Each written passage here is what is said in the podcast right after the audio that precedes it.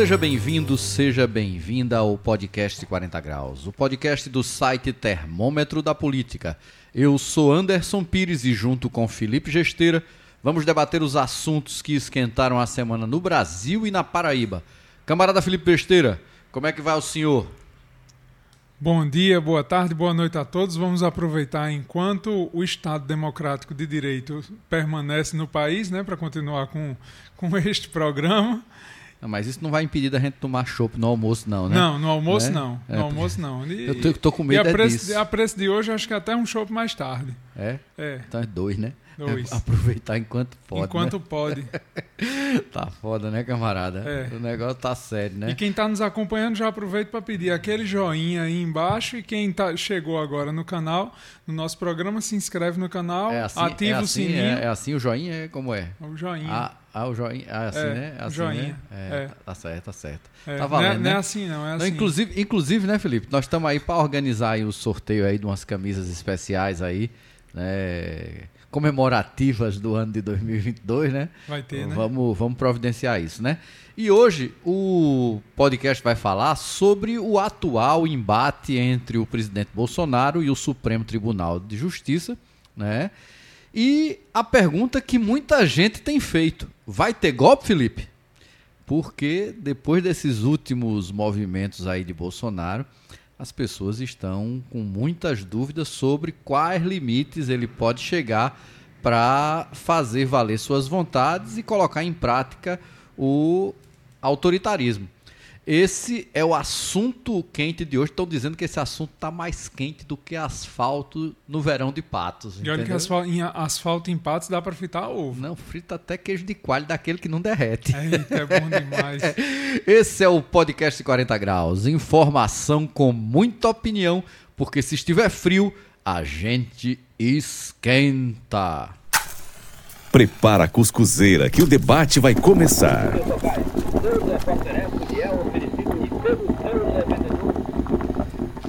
Camarada Felipe Gesteira, eu confesso a você que muito pouca coisa me surpreende nessa vida depois do pouco que eu já vivi, né? Mas é, viver no Brasil de Bolsonaro é a gente viver numa como é que aqueles parques de diversão, né? Que você entra naqueles brinquedos de suspense que você não sabe o que é que Trem vai. fantasma, é um trem fantasma, né? É. é tipo um trem fantasma. Quando você menos espera, você acha que tá tudo assim pior do que você pode imaginar e pula um bicho, Pum, vem um vampiro, pum, pula um vampiro, pula um lobisomem, né? É mais ou menos o Brasil que nós vivemos hoje tendo um presidente como Jair Bolsonaro, porque diante de tantas aberrações que nós já vimos, né?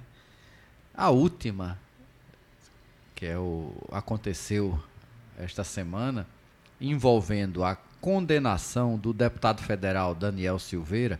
Para quem não lembra quem é o Daniel Silveira, ele teve como ponto máximo da sua militância política quebrar a placa em homenagem à ex-vereadora do Rio de Janeiro, Marielle Franco, né?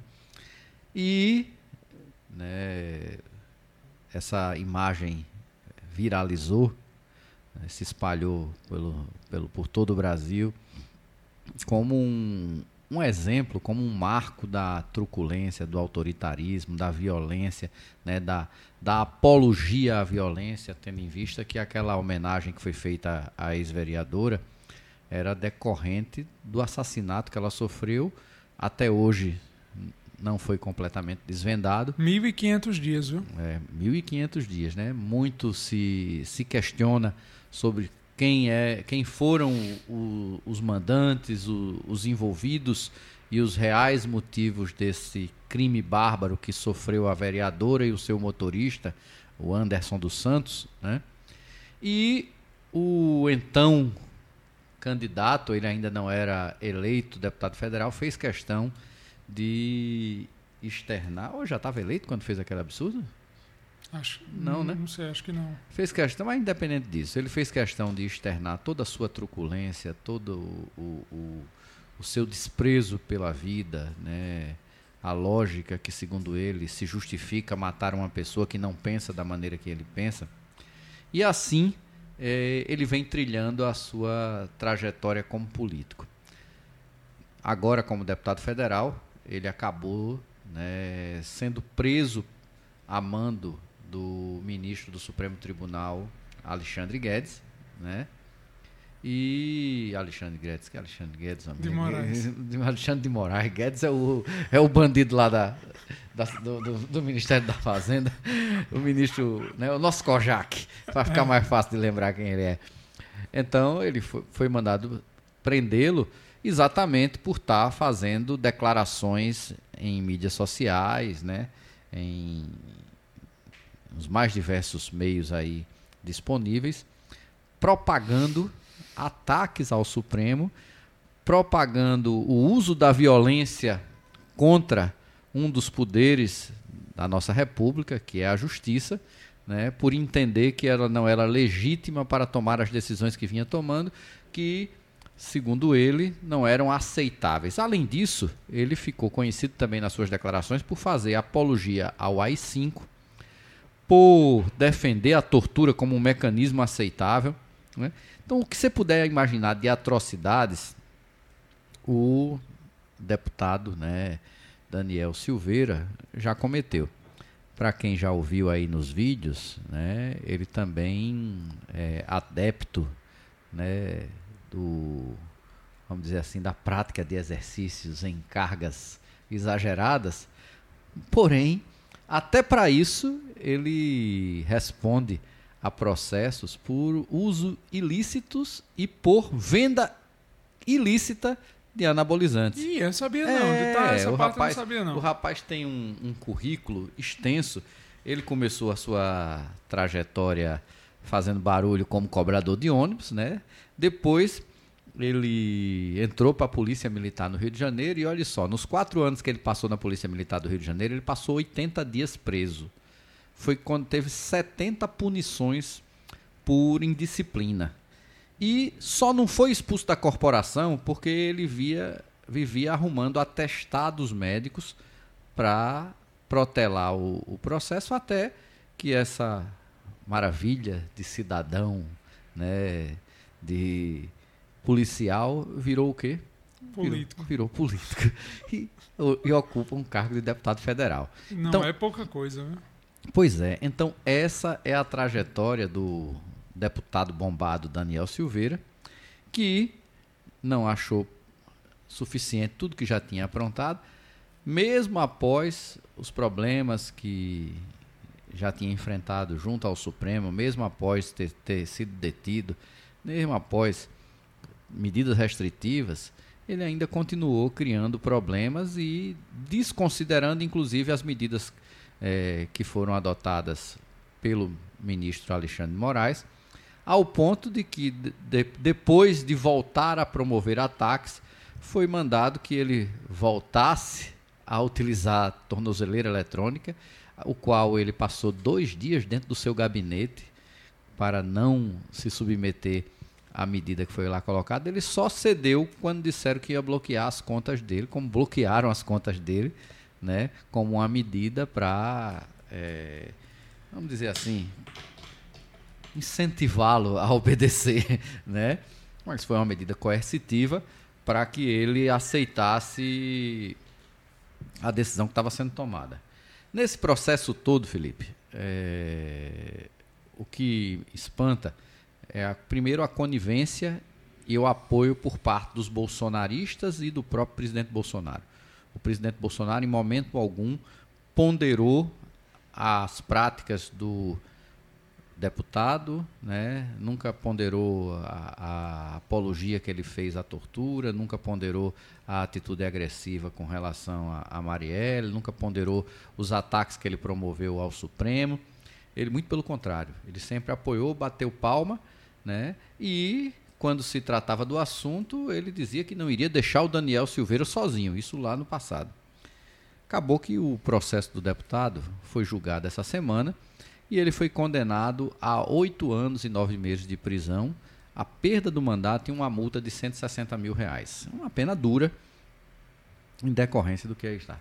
Para surpre... Isso, uma votação extremamente ampla, foram dez ministros a favor, apenas um voto contra, que não surpreendeu ninguém, que foi do Nunes Marques. O único voto que ponderou em relação à dosagem da pena foi do ministro André Mendonça, que já foi inclusive ministro e advogado geral da União no governo Bolsonaro. Ele ponderou que a pena de oito anos era uma pena muito dura e fez uma sugestão de que fosse acatada uma redução para dois anos e quatro meses. Resumido, foi condenado, ainda caberia embargos, o processo não é dado por concluído até todas as as possibilidades serem esgotadas. Antes que isso acontecesse, Bolsonaro pega seu instrumento né, para a utilização da sua verborragia, pega um microfone, uma câmera e vai para o YouTube dizer que irá conceder a o deputado Daniel Silveira um indulto e assim o perdoando por todos os crimes que ele cometeu. Ah, meu Deus do céu. Esse, esse, negócio endoidou. Eu não falo com ele e ele fica com, com conversa fiada aqui. Tá falando da lei da anistia. Até. Né, até a Síria. A até Síria, a Síria tá desse jeito. A Síria, o Siri, né? Ou como é que é? O Todes. É o Todes agora? é o Todes, né? Você não pode mais dizer o que é, né? Porque... Mas não era Siri, não era feminino? É Siri, não, mas tem homem também na Síria agora, né? É, é, tem de tudo. Resumindo. Eu sou mais a Amazon, então, que não tem o Alexa, é, não, é só a Alexa. É, só a Alexa? É, é. é mais bem resolvido o negócio é. lá, né? Entendeu? Alexa e pronto. Resumindo, Felipe, criou-se um impasse. O presidente Bolsonaro resolveu né, criar uma situação que é uma situação extrema. Pare só para pensar. Eu sou presidente da República, tenho o direito de perdoar quem quer que seja. Era como se, por exemplo, ele resolvesse soltar o Marcola. É. Como é sim? porque, na verdade, é uma prerrogativa. Né, cola é do PCC, né? Sim, é uma prerrogativa que ele tem, essa, essa questão do indulto, né, da graça. A gente tem que reconhecer que é uma prerrogativa. O grande problema de Bolsonaro é, primeiro, vamos aos motivos que levaram é, Daniel Silveira a ser condenado ele cometeu ataques diretos à democracia, né? incitou pessoas a invadirem o Supremo Tribunal Federal, o STF, e ainda incitou pessoas a agredirem os ministros do STF. Pois é, aí olha só. Olha... E, aí, e aí a Continue, graça vem. É, não, é só para é só ponderar que a graça ela vem para um aliado político. Então, assim, ele não deu uma ele não usou a prerrogativa de presidente da República é, para fazer qualquer medida que fosse justa ou ponderada. Ou... Ele protegeu um aliado político e, assim, comprou a briga, porque nem é tão aliado assim, a gente sabe. Né? Mas ele usou, na verdade, ele pega a figura de Daniel Silveira e usa Daniel Silveira para usá-lo como imagem para dizer a todos os seus aliados: olha, estou esticando a corda, estou usando esse cabra aqui para enfrentar o STF, porque eu quero é mesmo enfrentar o STF, e quem quiser ir para cima do STF, vá, porque eu seguro. Pronto, aí chega a nossa interrogação inicial, quando a gente estava apresentando a questão aqui do, do tema. Vai ter golpe? Porque diante pra do mim que, já teve. Pronto, diante do que ele Bolso, já esticou a corda. diante do que Bolsonaro fez, o que falta mais ele fazer? Não falta mais nada. Ele é. deu o sinal, ele deu todos os indícios que se tiver golpe ele segura. Teremos, parte, uma, é. um, teremos uma quebra democrática no Brasil? Já houve. Hein? O que Bolsonaro fez ontem foi uma ruptura democrática. É. Não tem como, como aplicar qualquer eufemismo diante Pronto. de um indulto concedido a um criminoso. Fal, falta o que então? Para ele fazer o que, o que, o que seria um, um golpe de Estado? Né? Chamar as tropas do. É, do, do sinalizar, do, ele já sinalizou. Porque ele, ele deu um indulto, a gente tem que reforçar, para quem está nos acompanhando entender, ele deu um indulto a uma pessoa que atacou a democracia. Ele não deu um indulto a, a, a quem foi é, perseguido, a um perseguido político, a quem foi julgado injustamente. O cara, existem vídeos, tem, tem comprovação, o cara, o cara atacou a democracia e incitou a população à violência. Então, assim, não tem como ter eufemismo nesse caso eu, sinceramente, eh, não sei o que é que pode se esperar de Bolsonaro. Agora, o que é que mais me assusta? A postura do presidente da Câmara dos Deputados. Você viu que em momento algum ele né, fez qualquer tipo de questionamento à atitude de Bolsonaro, que é uma atitude casuística. Porque se você começar a interpretar né, a questão do indulto desta forma, vai caber para tudo. olha só o risco que isso acontece. Né? O, o indulto é uma excepcionalidade. Você não pode utilizar um indulto como forma de desmoralizar ou desautorizar um poder. É isso que Bolsonaro está fazendo.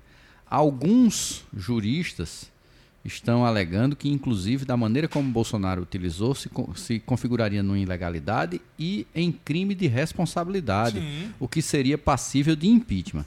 Aí eu lhe pergunto, Mas nesse Bolsonaro coleciona crimes de responsabilidade, pois é, né? Ao longo da vida o que não lhe faltam são crimes, né? Principalmente a democracia e os direitos humanos. E aí eu lhe pergunto, vamos fazer o quê? Porque um presidente que faz isso da maneira que ele fez, de maneira jocosa, com sarcasmo, mostrando seu total desrespeito.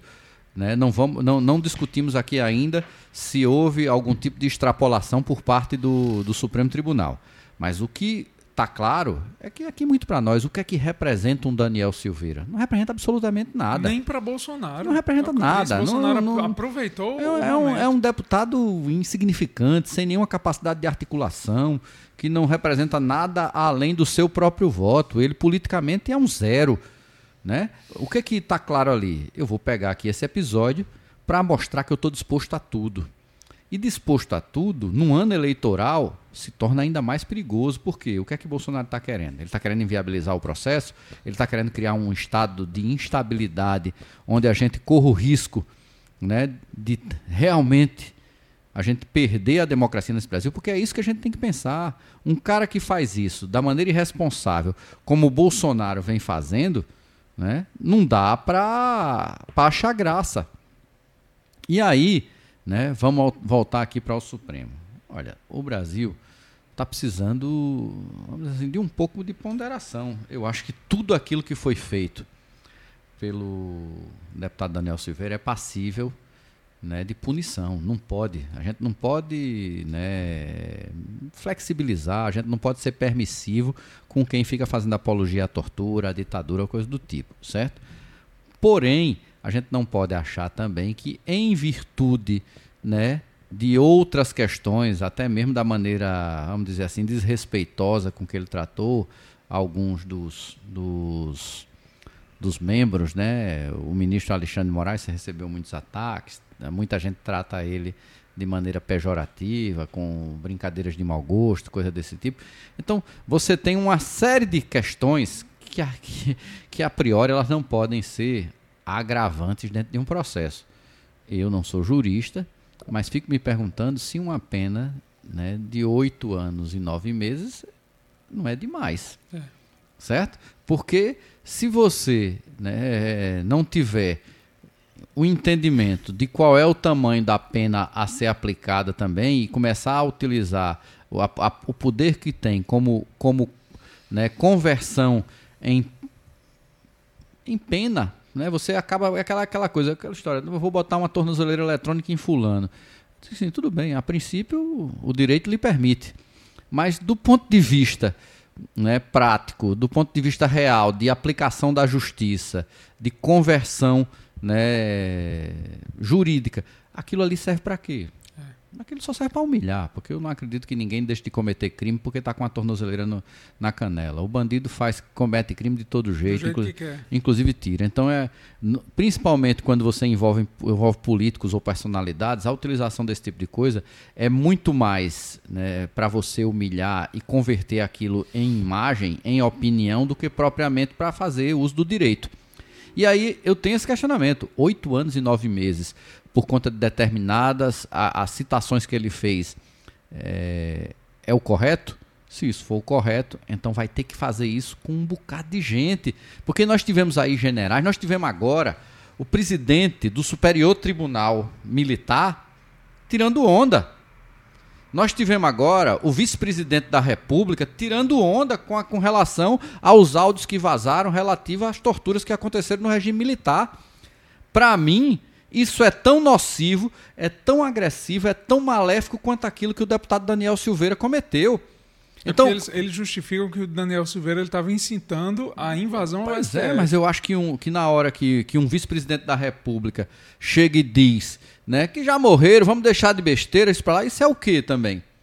Certo? No É final, apologia à né? tortura. Então, pelo amor de Deus, é porque mexeu com meus brios, é porque mexeu com meu orgulho, também vamos tomar cuidado. Porque nós temos aí um bocado de coronéisinhos que estão dentro do Supremo Tribunal e com um problema. As pessoas têm que parar de, de, de, de- de fazer de conta que o Supremo não é uma corte política. É também. Ela é uma corte política até pela natureza como ela é composta, Sim. que passa obrigatoriamente por decisões políticas. Ali estão pessoas que foram indicados por concordância política com quem lhes indicou, por quem aceitou que eles estivessem lá. Então, se são políticos, também tem que estar atrás. Por quê? Aí eu lhe pergunto, por que, que o presidente do Supremo Tribunal de Justiça não intermediou uma discussão prévia com o presidente da Câmara até para comprometê-lo com relação a ter uma postura mais responsável e menos atrelada ao presidente da República. E a gente não pode achar que esse tipo de coisa é demérito, não é. Porque se o, o, o, o, grau de enfrentamento chegar num limite que não dê para ter volta, aí você faz o quê? Vamos viver numa ditadura? Porque né, os brios chegaram a um limite, Bolsonaro é um criminoso, isso aí todo mundo já sabe. É. Tá? Agora nós estamos num momento que infelizmente ele tem um botão para apertar. É, agora deixa eu lhe perguntar uma coisa, Anderson. Se fosse Lula dando indulto e graça presidencial a Zé Disseu, para Zé Disseu não ter sido Não, preso. Pelo amor de Deus, estaria, estaria- sendo destruído. O país tinha virado o avesso. Tinha né? virado ao avesso, olha só. A Globo ia derrubar a programação e ia ser 24 horas de, de, de transmissão ao vivo do- da porta Ó, do Olha Planalto. só que coisa interessante. Viu? A primeira delatora da Operação Lava Jato foi uma doleira. Sim. Se fosse indulto de Dilma para Lula. Pronto, olha só como é engraçado isso. A primeira, é, é, é, a primeira delatora, a doleira, eu me fugiu aqui o nome dela, mas po- pode puxar aí no Google. Ela foi é, recebeu o indulto natalino de Michel Temer. Sim, mas indulto natalino vai para todos os que estão presos não, no é, é Natal. uma, é uma lista. Não, não, não. Não é, não é o indulto. Você não, tá- não é aquele passeio que você vai dar em Sim, casa, não. sim. É o indulto que você, no Natal, elenca alguns presos de maneira simbólica, como parte do gesto cristão. Mas é uma lista grande. É, pode ser 10 Não é? pessoas, pode É. ser 50, pode ser nenhum. Já teve ano de não ter nenhum no Brasil. Já. Certo? Porque Mas- essa- esse indulto que Bolsonaro deu, desde a redemocratização, nenhum presidente dava indulto a uma pessoa assim, não, a um é- aliado é- político. é- ele deu de maneira clara para fazer um, um enfrentamento. Mas o que eu estou querendo dizer é o seguinte: deram indulto para a moça, ela agora, semana passada, foi presa em Portugal por tráfico de drogas. A turma da Lava Jato não está muito preocupada com isso, né? Não. Porque essa relativização em, em torno de quem dá e quem recebe um indulto, você lembrou aqui, se fosse Lula que fizesse para Zé de Seu, teria sido uma tragédia, né? Da mesma forma que deram um indulto para Doleira e ninguém ponderou as responsabilidades que estavam envolvidas quando colocaram ela num processo de, de, de- de delação e com redução da sua pena, ao ponto da pena ficar tão pequena que Michel Temer chegou lá e disse: Não, libera logo essa moça, é Natal, vamos ser cristãos. Aí a moça foi lá e continuou fazendo as falcatruas dela, os esquemas dela e para completar, ainda foi presa por tráfico de drogas em Portugal. Então, esse tipo de, de, de, de prática no Brasil, ela tem componentes morais, ela tem componentes pessoais no final da- das contas, né? componentes políticos muito sérios e passa muito longe de uma discussão né, estritamente jurídica. E aí, Muito longe. né? E não aí é que tá. jurídica. Se existe esse tipo de brecha para Bolsonaro fazer isso, certo? Ou né, existe um equívoco por parte da interpretação dos juristas, ou a lei é uma porcaria. Porque você já parou para ver que doidice é essa? Você chegar, né? O Supremo prende num dia, no outro o presidente vai lá e solta. E ponto. E o que é mais impressionante, né, é que você tem um monte de gente aí que apoia Bolsonaro, que já vinha defendendo o fechamento do Supremo, que bate palma para isso e ainda diz é o arrochado, É Bolsonaro o mito. Bolsonaro é foda, é o mito, tem coragem mesmo de peitar. Como eu vi aqui o radialista Nilvan Ferreira falar, dizer que um presidente tem que ter coragem. Ô, Nilvan, era tão bom quando tu era medroso lá em Cajazeiras, né, cuidando das carteirinhas lá do Grêmio Estudantil Cuidando do padre. né? Teu amigo lá, Padre Francivaldo. Então, para com isso, rapaz. Não tem nada de corajoso. Isso é um moleque, rapaz. Isso é igual esse povo que é, que é brabo, sabe? Quando é para agredir mulher ou quando tá com um revólver nos quartos. Mas quando, quando, quando não está nessas condições. Vira uma ovelha. Vira uma ovelha. uma ovelhinha, né? Que nem Viagra dá jeito, né, Felipe? Não. Entendeu? Então eu realmente é, fico assustado, me preocupa onde é que isso vai parar, até onde vai né, a loucura e o autoritarismo de Bolsonaro e é, acho que devemos ficar atentos né, e alguém tem que aparecer para conduzir isso politicamente. Por quê? Porque está claro que o embate aí não é jurídico, é um embate político. E esse embate político pode descambar. Por quê? Porque também, coincidentemente, nos últimos dias, acredito que pelas datas, pelo mês de abril, que é um mês bastante complicado com relação à história do Brasil, né? Você tem aí eventos os mais diversos de, de início da ditadura a dia do exército, a quantidade de demonstrações que nós tivemos de autoritarismo, né? de desrespeito aos princípios democráticos por parte de pessoas ligadas a Bolsonaro foram muito grandes. E essa turma né, começa a, a, tomar corpo, a, a encher os peitos e achar que é normal. Sério também é a postura do presidente da Câmara, que em momento algum né, puxa a discussão para o debate democrático de forma responsável. Que já tem projeto protocolado. A deputada Maria do Rosário já protocolou um projeto de decreto legislativo para derrubar um indulto. Pois é. E olha só, né? aí, é, aí é, é, só embate político. A gente, é sabe que ela, a gente sabe que ela não tem a menor possibilidade de passar isso. Não. Certo? O que me preocupa é que, ao invés de fazer esse tipo de coisa, que é uma medida sem nenhum tipo de efeito prático, e acho que a Maria do Rosário né, tá precisando aprender um pouquinho, ela não pode viver só de bravata também. A gente sabe das agressões, das coisas que ela já sofreu e dos embates que ela já teve, mas tem hora que você tem que parar de bravata. Inclusive a esquerda tem que parar de bravata. Ela tem que puxar e de maneira né, muito séria, seja de direita, seja de esquerda, seja de centro, dizer, presidente, presidente Arthur Lira, o senhor tem que prezar pela democracia. Você não pode viver aqui só em torno de um projeto que garante seus esquemas políticos. Porque no final das contas, o apoio de Arthur Lira de maneira né, indiscriminada a Bolsonaro hoje é para quê? Ele está fechado é para é garantir a compra de kit robótica com superfaturamento de 400%. É para isso, não é para outra coisa. E alguém precisa fazer. Porque na hora que você chega com essa história de decreto legislativo, você só está querendo comprar mais uma nova briga. Você não está querendo resolver. É. é. igual certas coisas que a gente vê aqui na Paraíba. Eu quero de defender Lula para presidente. Quero, mas não faço nada para isso. Só faço algo para mim. Né? Então vamos falar sobre isso mais na frente também hoje. Então me preocupa, espero que as vozes ponderadas e responsáveis, seja de direita, de esquerda ou de centro neste Brasil, comecem a questionar o papel né, dos representantes dos poderes, o papel do presidente da República, o papel do presidente do, do, da, da Câmara. É importante que o Senado, que, que vem tomando sempre uma postura mais equilibrada ao longo do governo Bolsonaro, também fale sobre isso né? E que o Supremo também pare para pensar um pouquinho. Não pode, certo?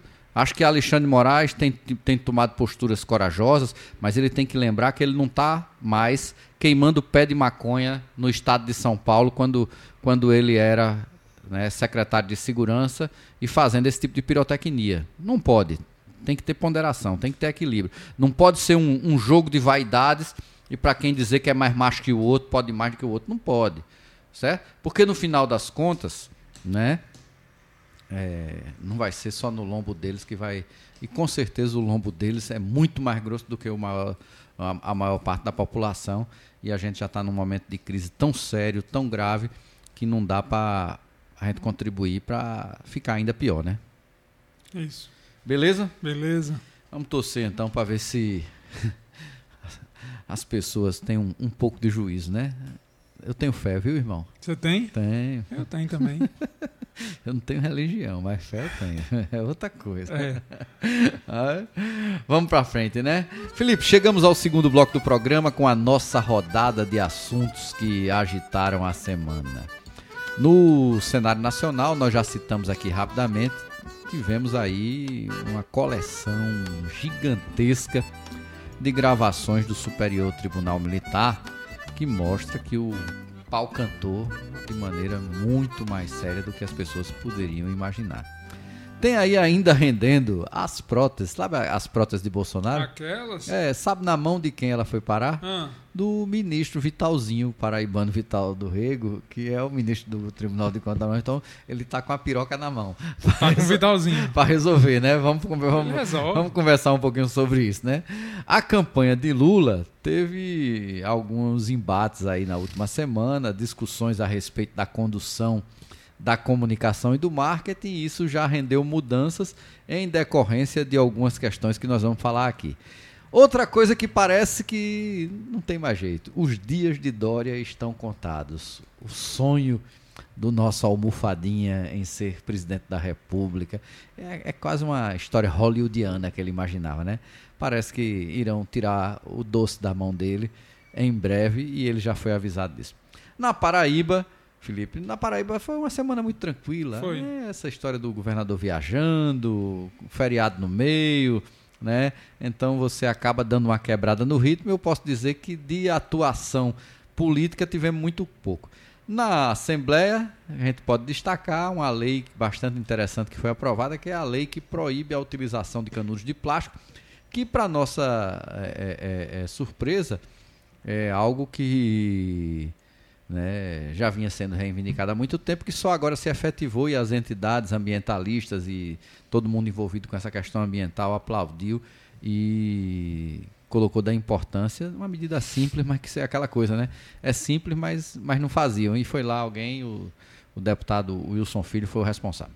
Quem andou fazendo aí umas, vamos dizer assim, é, botando os pés pelas mãos na, na- no mundo digital foi o pastor, né, pré-candidato ao Senado, Sérgio Queiroz. Ele andou tendo aí um. se enrolando aí com as suas redes sociais e também andou falando aí algumas besteiras que nós vamos conversar sobre isso ao longo do segundo bloco. Outro que também falou né, um- um- umas besteiras hoje, né, numa entrevista, foi o deputado Ricardo Barbosa. Por que, que eu considero besteira? Porque ele vai ter que explicar para o, o governador eh, João Azevedo que história é essa de que o senador de João Azevedo era Efraim Filho e que só não foi Efraim Filho porque João, quando foi falar com Efraim Filho, ele já tinha dito que ia ficar com Pedro. E a Acaba história. com um aliado desse, tá bom Tá demais. bom então demais, não. não tá? Então ele tá chamando o governador de mentiroso, porque o É. governador disse que o motivo era outro. Eu vamos- ouvi o governador eu, dizer. eu também ouvi, Eu o governador, dizer dizer, a que o não motivo ser, era outro. a não ser que, aquela, que aquele áudio né, tenha sido um- algum tipo de montagem. Não, né? eu, eu ouvi pessoalmente. Você viu pessoalmente, né? Você pessoalmente. foi testemunho ocular da É. notícia, né? Pois é, Felipe. Tudo isso e muito mais no podcast 40 graus. Porque se estiver frio, a gente esquenta. Se tem café, tem conversa. É a hora do café. Camarada Felipe Gesteira, você deve ter escutado e ouvido falar muito sobre essa questão das gravações que finalmente foram liberadas pelo. Na verdade, teve que se requerer através de mecanismos judiciais. Foi o Supremo Tribunal quem mandou o Superior Tribunal Militar liberar as gravações relativas aos julgamentos né, na época da ditadura, onde o que é que a gravação revelou de maneira categórica?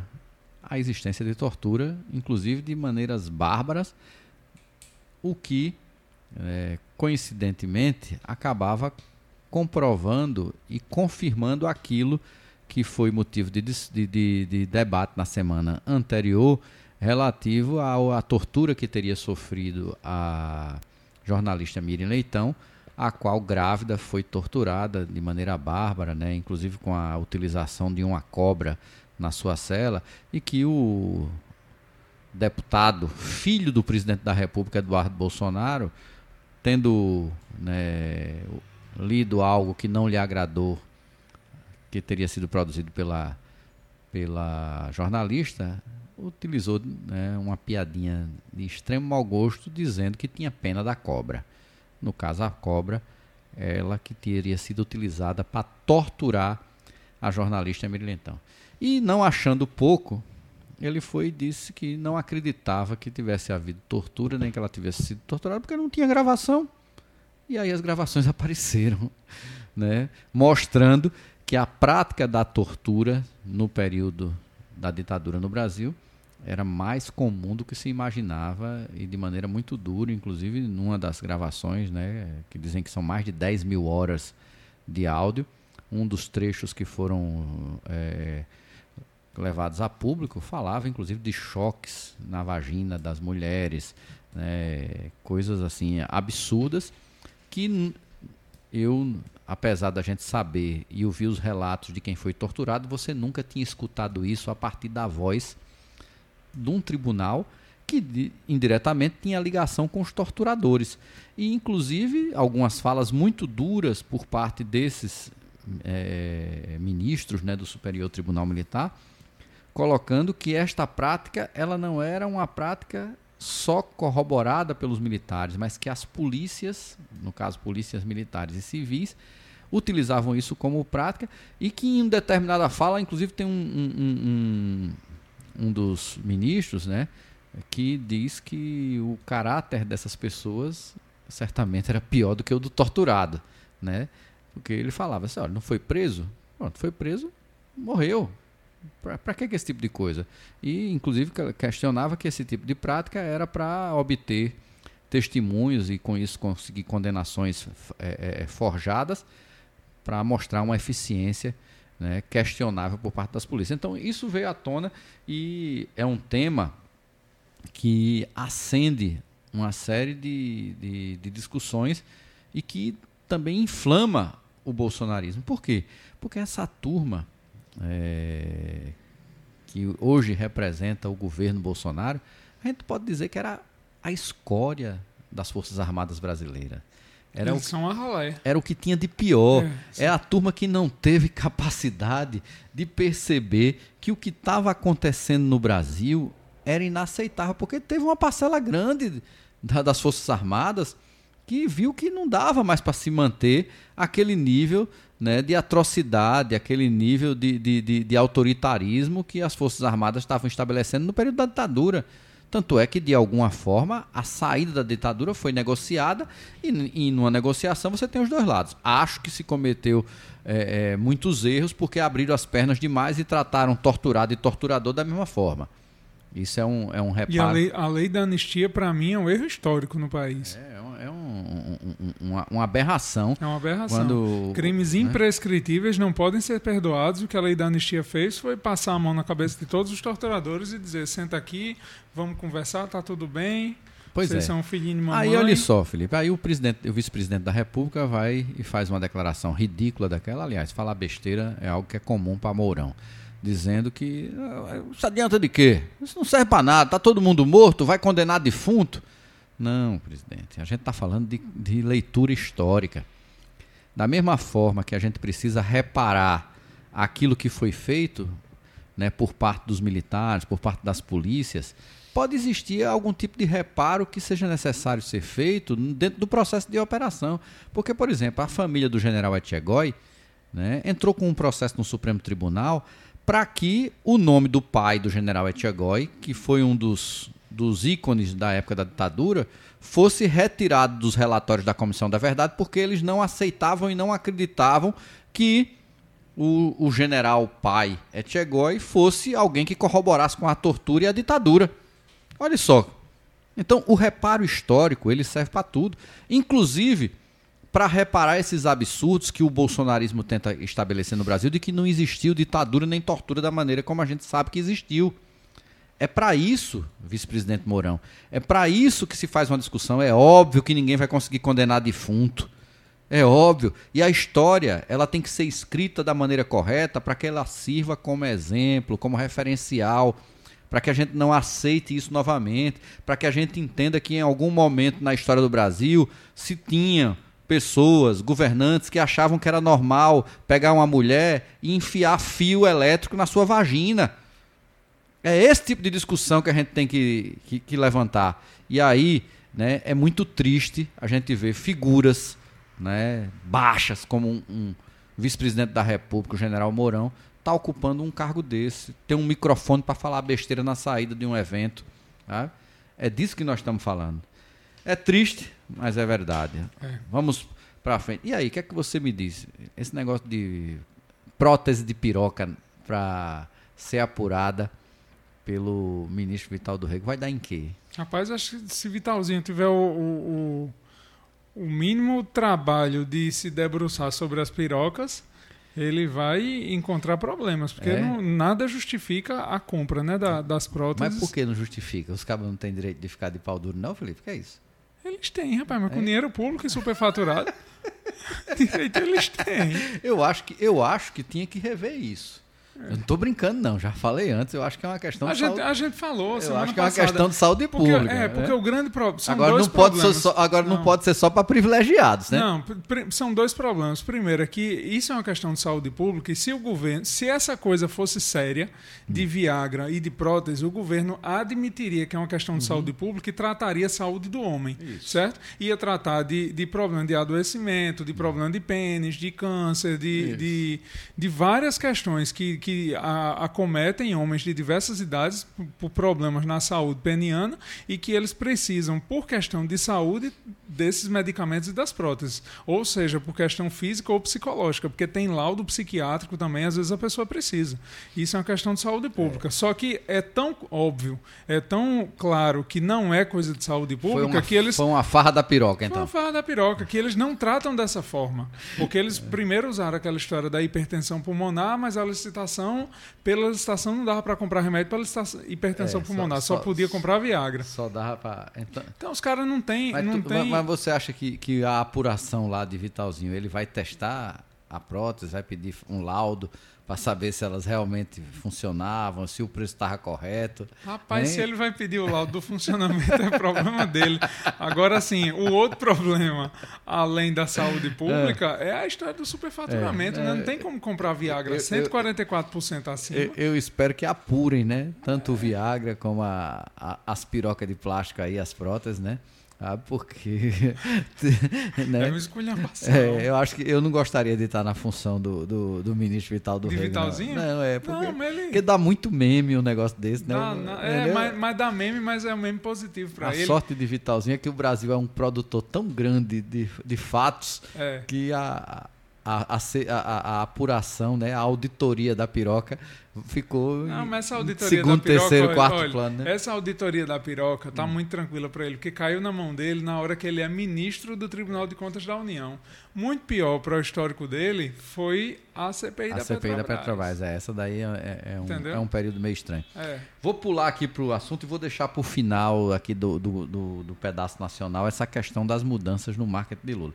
Você viu que estão dizendo aí que nos próximos dias ou semanas vão anunciar que Dória desista, né? Esse seu roteiro Estão desistindo ele, né? é, estão desistindo dele. Olha, porque se você for olhar, né, Dória é, é- é quase um filme desses assim de, de a- apologia, né, ao mérito, né, à conquista, né. É, ele tem O esse negócio de cara, meritocracia. Empresário bem-sucedido que virou prefeito com um discurso antipolítica, né? O cara que iria revolucionar a gestão na cidade mais rica do Brasil. Aí depois de um ano e pouco ele resolve, não quero mais revolucionar só a cidade de São Paulo, quero revolucionar todo o estado porque eu sou um grande administrador. Aí depois ele diz, não, agora eu vou ser presidente da república e nesse período aí o negócio já não tá bom para ele, né? Teve filme, teve filme de, de, de, de, de- de, né, suruba no meio da história, teve tanta coisa aí nas, na, na- na- nesse curto período de vida política de, de João Dória e agora vão dar um, um cartão vermelho para ele, né? É, agora eu quero ver alguém acusado agora de compra superfaturada de Viagra. Não precisa, né? Ah, não, não, ele, ele pode ter até usado, né? Porque para dar conta daquele plantel todo que ele tava lá, tem uma meia dúzia, né? Tinha, Entendeu? mas ele não tinha comprado, não. Tinha, Viagra não? Não tinha, não. Não, né? Não viu o filme, não. Não, não, eu não vi o filme, não, né? Mas é, é, é, só tem algumas cenas. Teve o filme completo, foi? Não, não sei. Pelas cenas. É, então tá bom, né? Mas resumindo, né? Dória foi-se, né? Sabe? É muito bem empregado, sabe? Mais um que aderiu ao bolsonarismo e essa lógica antipolítica no Brasil que terá o fim merecido.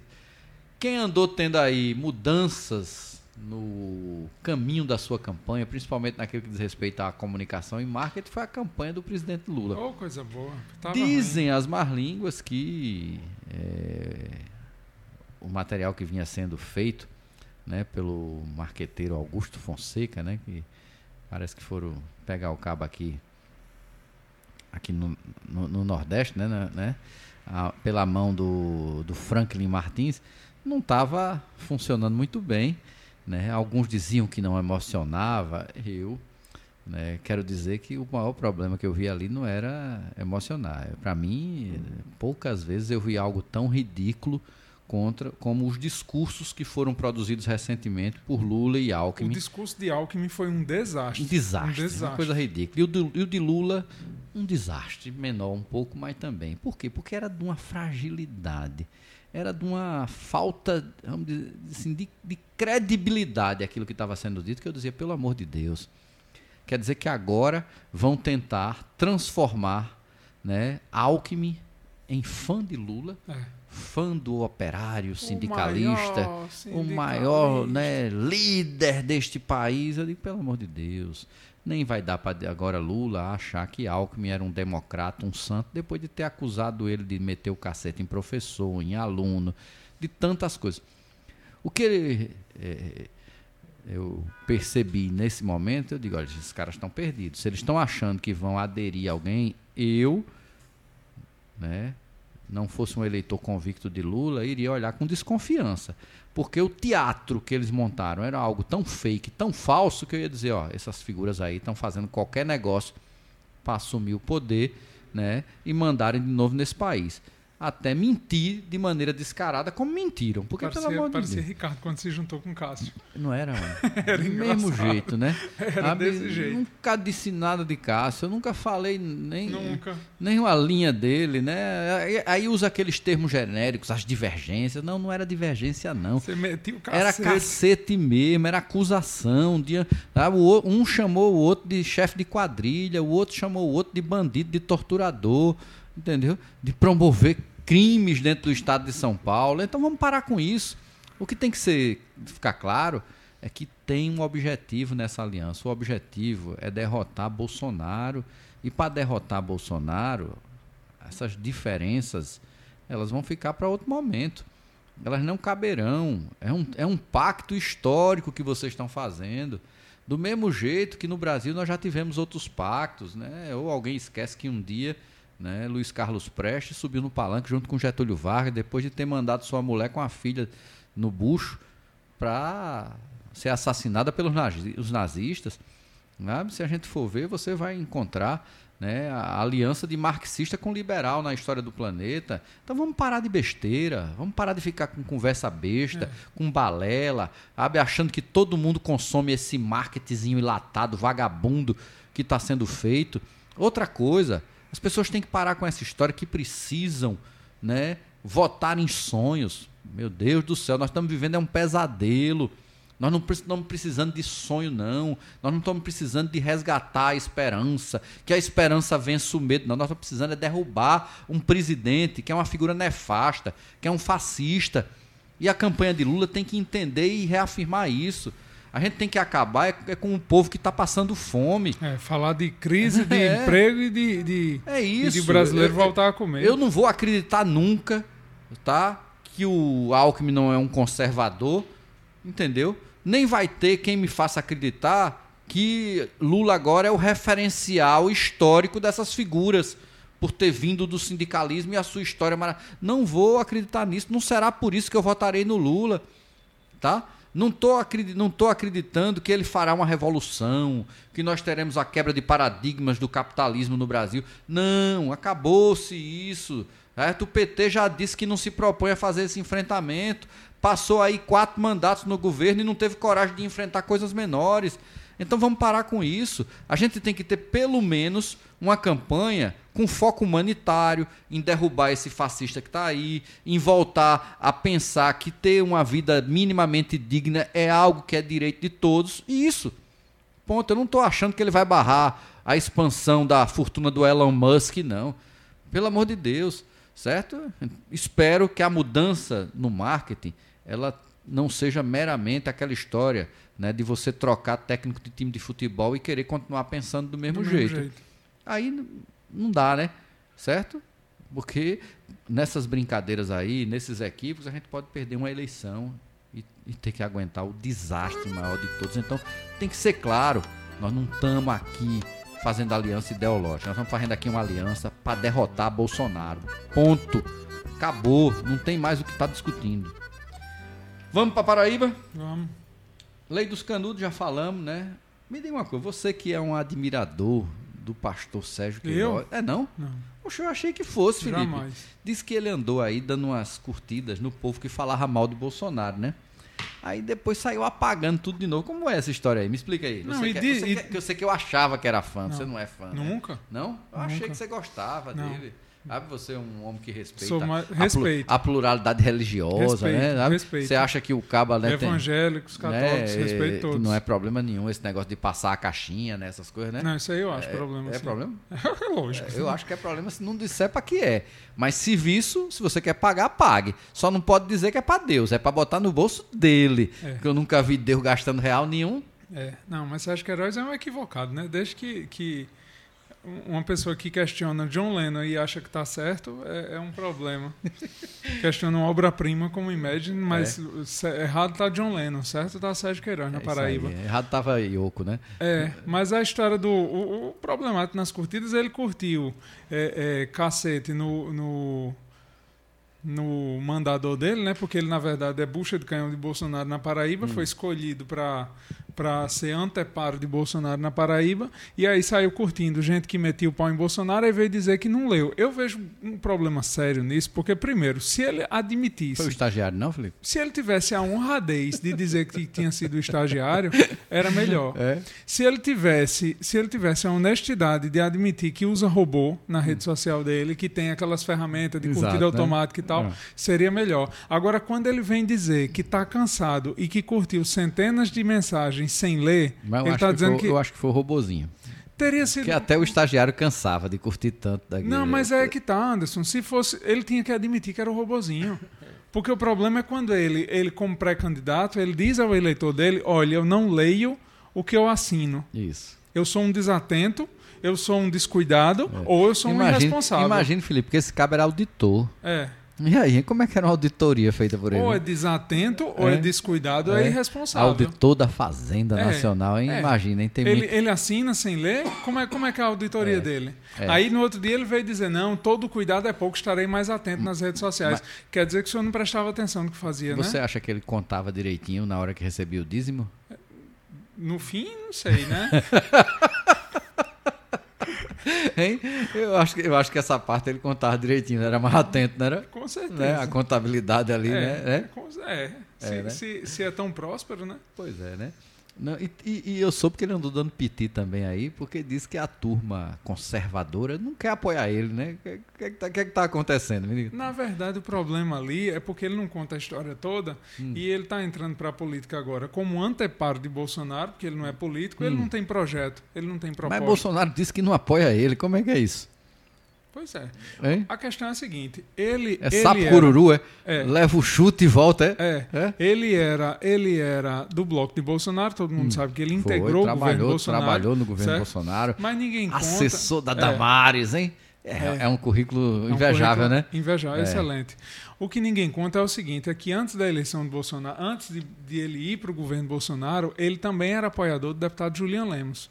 Ah, era também? Era, era. Ah. Ele chegou a levar Julian Lemos para o púlpito da igreja e para pedir oração Hum. E o aos pastor, fiéis. o pastor de- defendia a arminha também? Não sei. É? Eu sei que ele, defen- ele defendia Julian Lemos e Hum. pediu oração para Julian Lemos. Certo. A questão é a seguinte: quem é que representa? Porque uma coisa é quando você se coloca como político. Eu não sou conservador, mas respeito o voto dos conservadores. Aham. Quem é que representa o voto conservador na Paraíba hoje? Vamos dizer dois políticos Hum. que representam o voto: Efraim Filho e Julian Lemos. Tu errado. Também. Com, eles- é- com é. todas as divergências que temos em são, relação a. são conservadores, são é. conservadores É. e, e se colocam como conservadores. Conservadores, liberais. Agora, quem é, quem é Sérgio Queiroz para querer mandar aonde o eleitor conservador vai votar? Pois é, tá vendo? Porque se, ele- se existem políticos na Paraíba que sempre se colocaram ao lado do conservadorismo e querem atrair o voto conservador, eles estão no direito deles. Agora, não tem que um pastorzinho que aparece agora como anteparo de Bolsonaro querer mandar onde é que o eleitor conservador será vai que, votar. Será que ele vai obrigar os funcionários dele a votar também? Não sei. Agora o Vai que ele não diz, o que ele não diz é que o porque Julian Lemos era conservador antes de Bolsonaro, Aham. certo? Efraim Filho era conservador antes de Bolsonaro. Na hora que, que a União Brasil rompe com Bolsonaro e aí Julian Lemos desce do púlpito, né? Porque Julian Lemos já foi abençoado na igreja dele. Hum. Isso. Aí quer dizer, rompeu, quer dizer, você só é abençoado na igreja se você for do lado do pastor ou do lado do presidente? Pelo, pelo jeito. Porque né? quando você rompe com o presidente, perdeu a bênção. Pelo jeito é, né? É, a questão, a conversa é, É. essa. E aí ele tá, ele tá brigando com os conservadores que defendem Efraim por conta desse rompimento. Só que Efraim tá do mesmo lado de Julian Lemos, que são conservadores. A conversa é mais complicada. Eu espero que essa fogueira seja grande. Viu? Que tenha muita lenha O menino taca fogo em tudo. para conseguir queimar, porque, pelo amor de Deus. É, entre, entre Sérgio, entre, na briga entre Sérgio Queiroz e os conservadores, eu torço pela Vamos briga. terminar aqui com a Paraíba. Me diga uma coisa: o Ricardo Barbosa chamou o governador de mentiroso. Porque ele disse que o motivo do rompimento com Efraim foi porque João chegou tarde, que o senador de João sempre foi Efraim, mas ele chegou para falar com Efraim atrasado. Aí, por Rapaz. conta de 24 horas, o governador perdeu o apoio de Efraim e não teve o senador dos seus sonhos. Olha só. rapaz. Só que aí o governador, né, no dia da filiação do deputado estadual Anísio Maia ao PSB, ele disse, para quem quisesse ouvir, que um dos motivos de Efraim não estar com ele é porque Efraim não, não se predispunha a votar no presidente Lula, disse com todas as letras. E foi muito duro. Sabe? Como quem disse, fica pra lá, desgraça, não quero conversa contigo. Aí agora chega Ricardo Barbosa, aí eu lhe pergunto. Ou Ricardo Barbosa está mentindo, ou então estão resolvendo desmanchar aquilo que está registrado na- nas câmeras, nas gravações, né? E quem sabe rever aí, reagrupar com Efraim, se não para o Senado, mas arrumar um cantinho para encaixá-lo aí ele dentro da chapa, né? Já que é, no final das contas o partido do União Brasil é um partido de peso, com, É. né, com- E se for um reagrupamento vai ser bonito, porque casamento se desfaz até no altar, né? é, Então assim, É, a segundo- chapa não tá formando, Não, não, e tá segundo- registrado, E segundo, e segundo você, né, né, até chifre se perdoa, né? Perdoa, de- dependendo, homem. dependendo de como é, né? eu não sou muito adepto dessa sua tese, não, mas tudo bem. Tem quem, Não, eu tem, quem tenha. Eu tô com a, a, a tese, para quem não levou, é muito É, fácil, né? é. Dizer que perdoa. Mas- Mas, assim, diante de alguns problemas, eu acho que tem problema muito pior que chifre. Está bom, vamos para frente então, né? É. Terminamos por hoje. Terminamos. Vamos estourar o tempo aqui, pouco, beleza? Bom demais. Então- Agora, deixa eu lhe fazer só uma pergunta. Faça aí. É, pode ser que seja Ricardo Barbosa querendo apaziguar, Hum. né? É, para tentar recompor. Isso aí eu acho que vai ser muito bonito, porque se fosse Ricardo Barbosa querendo botar fogo, querendo tumultuar, tu acha que Ricardo Barbosa seria capaz de fazer uma fofoca para tumultuar? Mas tá. Nunca fez na vida, né? Nunca fez na vida. Ô, Ô, menino Ô, bom. menino bom, né? Nunca fez uma fofoca, nunca inventou né, confusão. É, dizem até que, que tinha uns fogos de artifício aí que foram soltados ali no, no restaurante em João Pessoa, A né? zoada foi muito maior. zoada foi muito maior, né? É. Mas vamos pra frente, né? Chegamos ao bloco final do nosso programa com a coluna Café Quente, Café Frio. Quem está em alta e em baixa, com a pitada de veneno de quem faz o podcast 40 Graus. Felipe Gesteira, vamos aos eleitos da semana. Vamos. Pra quem vai o seu café frio? Meu café frio vai para o pastor Sérgio Queiroz. É? É, Mas pastor toma café? Não é só vinho, não? Ah, não, quem toma vinho é padre, né? é. Né? O pastor vai tomar É. um café frio, É. porque apesar do café frio, ele, ele teve uma, uma postura bacana ao longo da semana, porque ele tomou partido, porque ele, ele vinha fugindo. Olha, a pessoa quando, quando deixa seu cargo é, eclesiástico, né, no caso dele, para virar político, então ele deixa de ser pedra para virar vidraça. Ele tem que tomar partido, certo? E o pastor vinha se escondendo covardemente, apesar de ser anteparo do presidente Jair Bolsonaro. Fazendo de conta que não era com ele, né? Várias coisas acontecendo e ele fazia de conta que não era com ele. Por exemplo, o caso do, do colega de trabalho dele, de- o, o pastor do MEC, né? Sim. Colega de trabalho como pastor e como dono de faculdade, que o pastor daqui nunca falou a respeito de nada, porque crise com o governo Bolsonaro, o pastor Sérgio não fala, né? Parece que não aconteceu. Mas aí, no caso do indulto ao, ao Daniel Def- Silveira, defendeu. o pastor Sérgio defendeu. Defendeu. Eu, eu defendo que todo caba safado Isso. tenha um presidente É. para lhe soltar. É. Não foi então, isso? assim, É. menos mal, porque pelo menos ele tomou partido. Agora vai tomar um café frio, porque para quem vinha defendendo a moral, os bons costumes e que bandido bom tinha que ser preso, né? É ele agora está dizendo que Pastor Sérgio está dizendo que bandido bom é bandido solto. É igual quem, quem, quem tirou essa ondazinha foi o sensacionalista, É. né? Foi uma tirada ótima, como É. eles fazem cotidianamente, né? Então, pastor, tenha vergonha, viu? Tenha vergonha, pelo menos, de é. defender a, a, a democracia no país do jeito que o senhor se coloca. A gente pode até brincar Como com pré-candidato como eles ao faziam, Senado. né? né? Leva para casa, pastor Le- Sérgio. É, Le- leve, leve pra casa. Leva Daniel Silveira para casa. Leva Daniel pra sua casa pra fazer É. maromba lá. É, pra fazer maromba lá, pra, quebrar placa. traficar anabolizante, Isso. né? Beleza, né? Felipe, o meu café é, é clichê. Eu vou ter que dar novamente para Bolsonaro, porque não teve nada de pior nesta Bolsonaro semana. tá quase passando Marcelo Queiroga nos café frios do Pelo ano. amor de Deus, né? Pelo amor de Deus, rapaz. Olha, não dá. Porque pior do que a decisão do indulto, né? É a maneira como ele se porta. É Ele é desqualificado. desqualificado. Certo? Isso, bicho, desqualifica todo um país. Porque um presidente que tem uma postura dessa de maloqueiro, como o Bolsonaro tem, as pessoas têm que entender que o seu país é visto como um país de maloqueiro. Maloqueiro ele, Entendeu? maloqueiro quem defende ele. Sabe? A gente, é- a gente é tirado no mundo afora para fazerem piada, para fazer chacota. Ah, Eu não entendo essas pessoas, porque é tudo bolsonarista aqui no Brasil, mas tudo sonhando viver na Europa. Todo mundo sonhando viver em Portugal, que o partido lá do do primeiro-ministro é o Partido Socialista Português. É entendendo?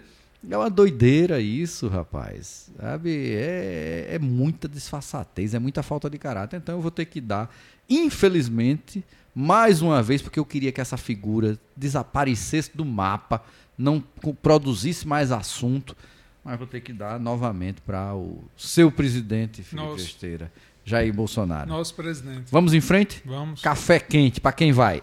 Meu café quente vai para Wilson Filho. É, cara. É, a proposta dos canudos de acabar Uhum. com canudo de plástico ela é muito bacana a longo prazo, porque você pega um canudo de plástico, ele leva mais de 100 anos para se degradar. 400 anos, pelo que eu li, né? né? Coisa Então você imagina o impacto que isso vai ter É. na, na, na história ao longo dos anos por conta de uma lei, de um parlamentar, É. de uma ação que, que às vezes passa batido, que já tinha alguns municípios, Cabedelo já tinha, por exemplo, entendeu? Outros municípios É. já tinham, Conde acho que já tinha também. E aí agora na Paraíba inteira, não pode mais ter canudo na Paraíba inteira, isso, isso dá causa reflexos positivos no interior também, mesmo onde não tem mar, mas onde tem rio. Quem for tomar cachaça na beira do, do rio Espinharas não vai mais estar usando Pois é.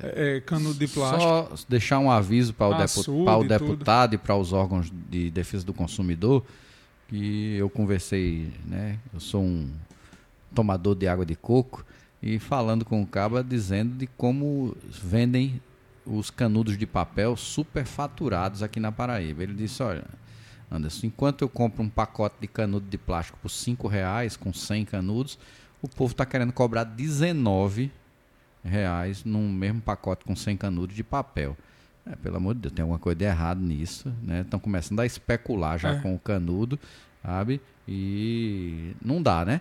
Certo? Se bem que aqui para nós, em muitas situações, eu acho que as pessoas vão precisar começar a aprender a usar a boca de novo, né? Porque Eu não sei qual é o problema da, da, da de, de... É porque a dificuldade maior é para coco, né? Ah, até para o coco, quando, dependendo. É. mas vamos. É criança, criança né? que toma água de coco Entendeu? é mais difícil. A, eu já tomei coco a direto. lei é coco. interessante porque o que é que você tinha muito? Você tinha muita gente burlando. E agora, se é proibido, não pode nem ter para vender. É. Né? Para ter encanto nenhum, nem para festa dentro de casa, nem para bar, nem para restaurante, nem para carrinho de coco, né? Acabar com esse negócio de canudo. Que, de canudo e vamos ver se isso se expande para outros né, itens de consumo que de alguma maneira degradam o meio ambiente. Vamos lá, né? Vamos. Vou ter que dar. Eu vou dar um café quente hoje, Felipe. Hum. Por justiça, sabe? Porque eu já dei um café frio para ele. Acho que eu já dei um café frio para ele no passado. E vou dizer a você. É, achei muito ponderado e me surpreendeu a participação do ministro André Mendonça no, no Supremo Tribunal. Mas eu ia até falar, ao longo é. do, do, do, do, nosso programa de hoje, o terrivelmente evangélico. Foi muito ponderado. Tanto, é, foi, foi, foi, o mais ponderado. Foi equilibrado. E foi atacado por bolsonaristas. Foi, foi atacado por bolsonarista. Dentro da sua visão evangélica, usou citações bíblicas para dizer que a gente precisava né, ter noção de justiça, que jamais iria defender qualquer atitude de violência e que o joio e o trigo precisam ser separados, né? As pessoas usam essa passagem bíblica, né? Mas o joio é um mato que na sua grande maioria das vezes estava contaminado por fungo e acabava por matar o trigo, né? Sim. Sabe?